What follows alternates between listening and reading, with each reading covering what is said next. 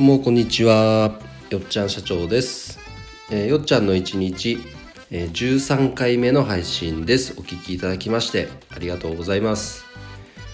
えー今日のこの配信では、えーよっちゃんってそもそもどんな仕事してるの、えーこの疑問について、えお答えしていきたいと思います、えーちなみに今日はですね午前中仕事して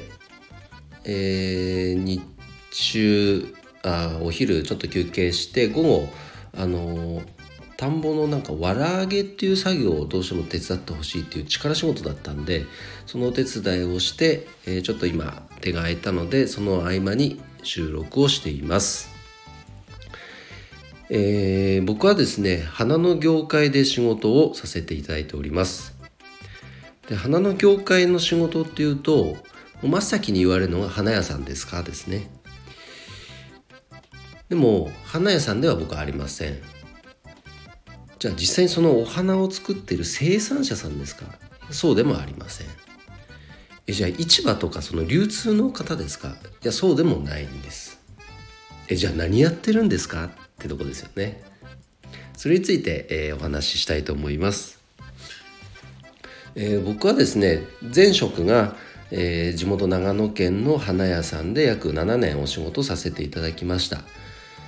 でやっていたお仕事は、まあ簡単に言うと営業企画職です。お花というものの価値をどうやってお客様にお伝えするのか。その、まあ企画ごとをしたり実際に具体的に法人営業をしてそのお花をいかに使っていただくか。こういったところを専門にやらせていただいておりました。でもちろんそれ以外にもねあの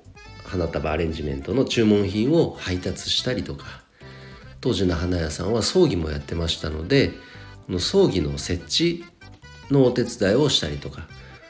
あと事務系の仕事の、えお手伝いもしたりとかいろいろやってはいました。お花をとにかく作るっていうことはやっていませんでした。まあむしろできないですね。うん、なので、えっとまあ、僕はその花の業界の中でもお花を作る人間ではないと。まずそこはご理解ください。で花屋さんの現場ご存知の方、まあ、非常に少ないかもしれないですが、まあ、結構こう時間に追われる仕事でもあるんですよね。で朝早くて夜遅いこんなイメージもお持ちの方いるんじゃないでしょうか。まあ、実際こう全部が全部じゃないですけどやっぱりなかなか休みが取れなかったり労働時間もどうしても長くなってしまうこういう傾向にある花屋さんも全国にはすごく多いんじゃないでしょうか。でやっぱりそういう現場を僕も見てきてじゃあこの業界にな何をこう僕はしていけるかなと思った時にやっぱいわゆる現場でお花を作ってるフローリストという方はこうお花に向き合うのが好きなんですよね。お花がそもそも大好きだしその花束お花をどうやって組み合わせたら綺麗な花束ができるのかどういう綺麗な装飾ができるのか。ここに没頭するのがすごく好きなんですよ。なのでちょっと業界は違いますけど料理人さんとか美容師の方とかネイリストとかこういう職種の方とすごくこう特徴としたら近しいところがあるんじゃないかなと僕は踏んでいます。なのでそれゆえにじゃあどのようにこう PR していくかとかね。どういう価値を提供したいからじゃあその逆算で何をしていったらいいかとか。そういったところっていうのは実は結構苦手としている方が多いというのも特徴です。うん、なので僕はそこを専門にずっとやらせていただいてたので、まあ簡単に言うとそこに特化して独立をしたというのが経緯ですね。でその職種名をフラワーディレクターと名乗っております。ただ僕がじゃあ仮にお仕事をいただいてたとしいただいたとしても僕自身が花束アレンジ作れるわけじゃないので僕で仕事を完結することはできないんですなのでいわゆるフローリストと言われる花屋さんとチームを組んでそのお仕事を完結させる必要があるんですね。でそのプラットフォームとして僕は日頃、えー、オンラインサロン花屋さんが、えー、参加するオンラインサロンを運営しています。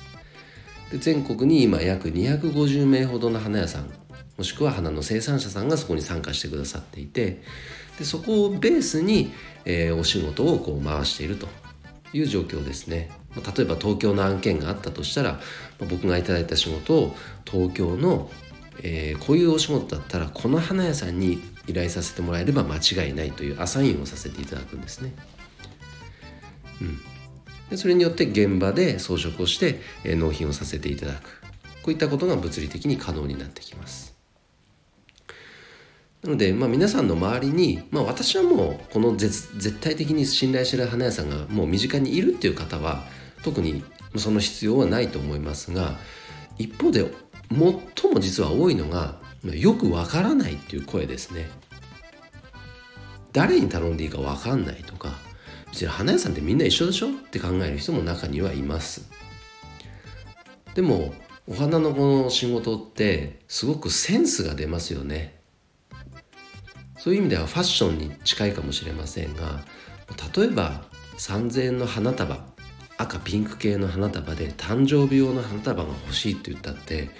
10人の花屋さんがいたらもう10通りの花束が出てきます。出来上がってきます。じゃあどれを選んだらいいのってなるとやはり一般の方はちょっと分かりにくいですよね。いい悪いではなくてセンスのところもあるでしょうし、まあ、好みのところですね。うん、なのでそれをいちいち選ぶのは面倒くさいっていうニーズは確かにあるんですよ。じゃだったら僕みたいなものが間に入らせていただくことでそこの、えっと、ニーズにマッチしたミスマッチが起きないようにそこをアサインさせていただきますよっていうのも、まあ、仕事の一つではありますね。うん、あとはえー、別の視点で花屋さん向けのコンテンツっていうのもありまして花屋さんってあのー、個人でやっていたり家族経営であったりあとはまあ5人以下ぐらいの規模感こういったすごくこう小規模でやられてる花屋さんが圧倒的に多いんです。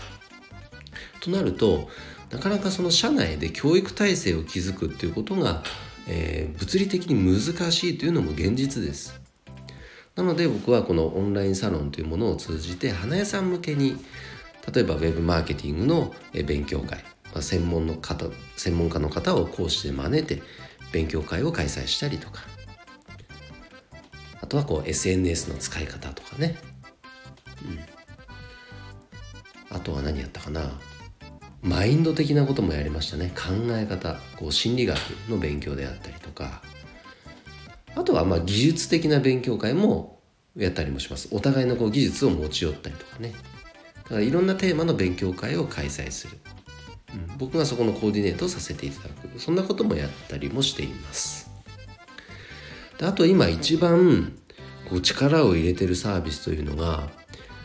B2B のフラワーギフト。この送り方をアップデートしようというサービスを提供しています。どういうことかというとあのお花って一方的に今いただく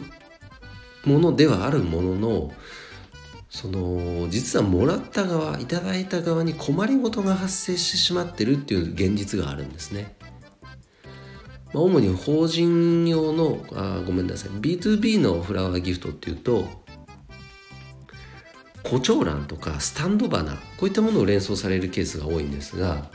それを仮にいただきました。でもこんなにいただいちゃった。でも置き場所ないし管理もできないよ。これどうすんの？という声が実はものすごく多いんです。じゃだとするならばその届け方ってなんか工夫しないとまずいんじゃないの？最悪の場合もうお花そのもの選ばれなくなっちゃうんじゃないの？という危機感を感じているのでだったらじゃあその届け方をもうちょっと現代に合わせた届け方を何かこう提供していこうよということを今やっております。でこれは話し出すと結構長くなっちゃうので今日はちょっと細かく触れられませんが次回の配信でねその辺について、えー、触れさせていただきたいと思います。実際ご利用いただいた方からは本当に喜ばれてるサービスですので是非皆さんにも活用いただきたいと思っております、えー、それでは本日の配信は以上となります、えー、よっちゃんの一日、えー、お聴きいただきましてありがとうございます。いいねと思ったり、まあ、応援するよと思っていただいた方は、えフォローしていただけると嬉しいです。それではまたお会いしましょう。よっちゃん社長でした。バイバイ。